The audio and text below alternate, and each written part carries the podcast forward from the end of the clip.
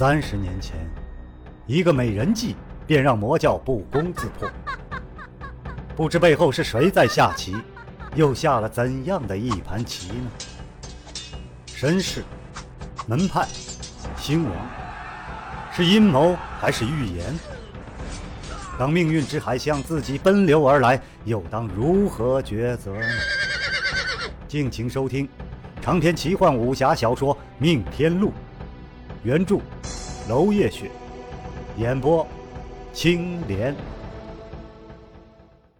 第五十七章，他的情绪越来越激动，浑身发抖，眼神也开始变得异样。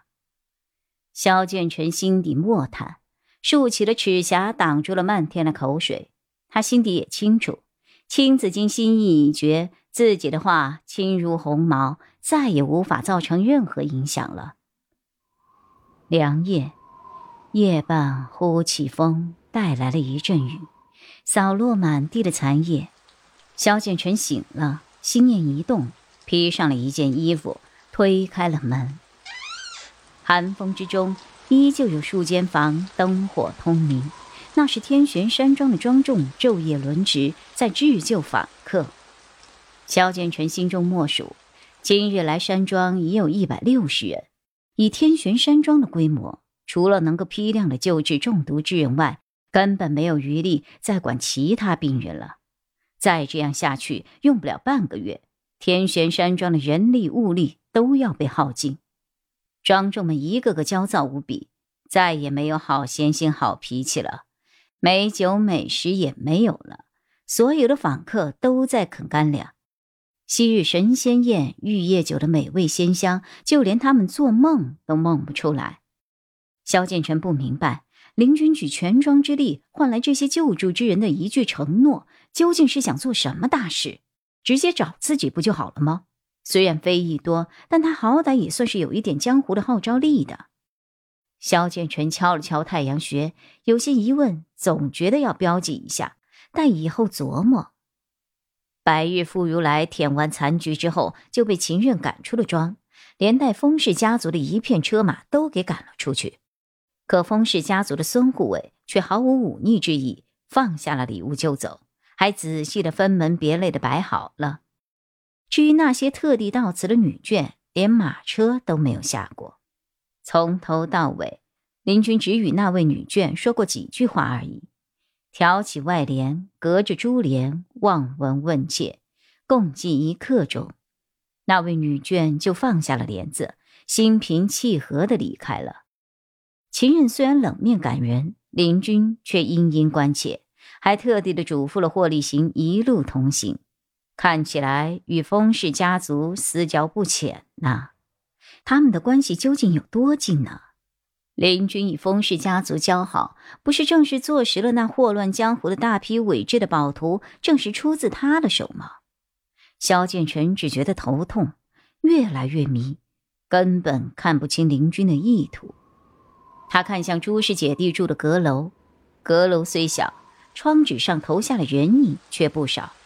此刻灯亮得特别明，窗棂上的雕花都是清清楚楚的，照见了数个窜来窜去的矮于常人的身影。都半夜了，五行师还在。萧剑尘一个机灵，如一只猫一样，瞬间便滑到了阁楼的檐下，侧耳倾听，里面居然怨声不断。但好在怨声不断，反正了朱家弟弟情况不要紧，毕竟真严重起来。谁还顾得上抱怨？鸦雀无声，连心跳都听得到。心中有谱，手上不慌。萧剑尘理了理，一尺匣敲向大门：“你在干嘛呢？”“哈哈，别闹，在听命天录呢。”“哦，有品位。哎，别悄悄咪咪的听啊，记得给青莲留言哦。哎哎哎，按这里关注。”哎呀，我教你，这里这里点订阅订阅，哎，对对对对，瞧瞧你个头啊，半夜的敲毛啊！脾气火爆的火石已经跳了三丈高了。萧剑尘忍住笑，故意拉长了节奏，接着敲。嘿，你还上了鼓槌了呀！火石怒气冲冲的摔开了大门。萧剑尘打了个哈哈，一弓腰凑近火师道：“火师傅这么激动啊！哈哈哈哈！凑这么近，简直就要碰到火师的眉毛了。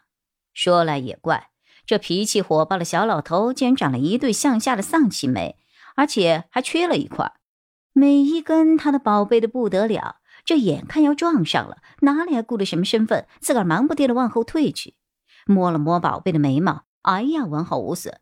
火师才咳了声：“咳是萧家的小子，这后半夜的跑过来干嘛？难不成，呃，和人家姑娘有私情？”萧建成竖起齿颊笑道：“哈，霍师傅，你可别瞎猜，我只是过来看看，以五位师傅的本领，怎么还会忙到后半夜呀？”土师哀叹道。四弟呀，头痛他一头，脚痛一脚。哎呀，我们就不该管分外的事情。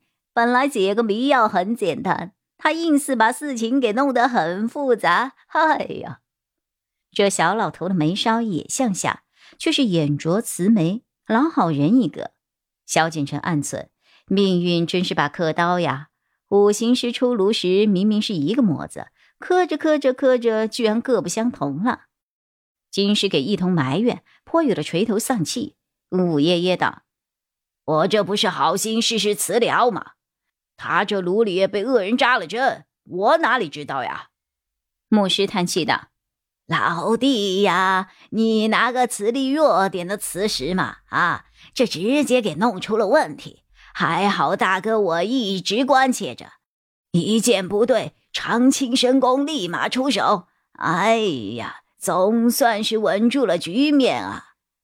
水师倒是一脸兴奋，都别说了，现在这个小家伙的脉象已经稳了，要不哥几个把他搬到上庄治疗，治得好还是一个聪明的孩子，治不好，哈，也就多了个死人嘛。治？你怎么治啊？学华佗祖师劈开别人的脑袋呀？人家女娃娃能同意啊？一说话就是不过脑子。土师不住的搓手，冷汗直流。就是啊，好不容易才稳了。我看呐，保守治疗为主啊，别再冒险了。哥哥们啊，我有个办法，找几具体格差不多的童尸，放根针进去，模拟模拟啊。牧师一指敲了过去，就你会想，我们现在又不是在圣教。被困在山庄了，哪里还能找什么铜尸啊？大哥说的是啊，千万别再节外生枝了。依我看，这痴痴呆呆呀，也是福气。多少的零犯人呐，不是断了手断了脚，就在外面哭天抢地的啊！一不小心还被阎王给收了嘞。火师跳脚道：“这不还得赖你调教的好徒弟，把我们哄进山庄？这不准，那不准。”以前就算哥几个宰三个大活人，就一个半死人，谁敢管啊？屠师一脸尴尬，慌忙摆手道：“哎呦，火老哥，别说门主的坏话呀，要不那个秦小子马上又杀过来了。”这帮人吵得不可开交，萧建成只剩下了惊愕苦笑，心想：这五个活宝怎么调教出林军那样的弟子的？还好被关了起来。否则由他们来胡搞，怕也是傅如来第二三四五六啊！却见朱延勇目光激动，满脸通红，眉间的阴气齐聚，坐下又立起，立起了又坐下，似乎在酝酿着一个重大的决定。果然，这女子大步向前，拜倒在地，朗声道：“各位前辈，请容小女子替我弟弟做个主，这银针要拔。”说着，眼泪如碎珠般的坠落。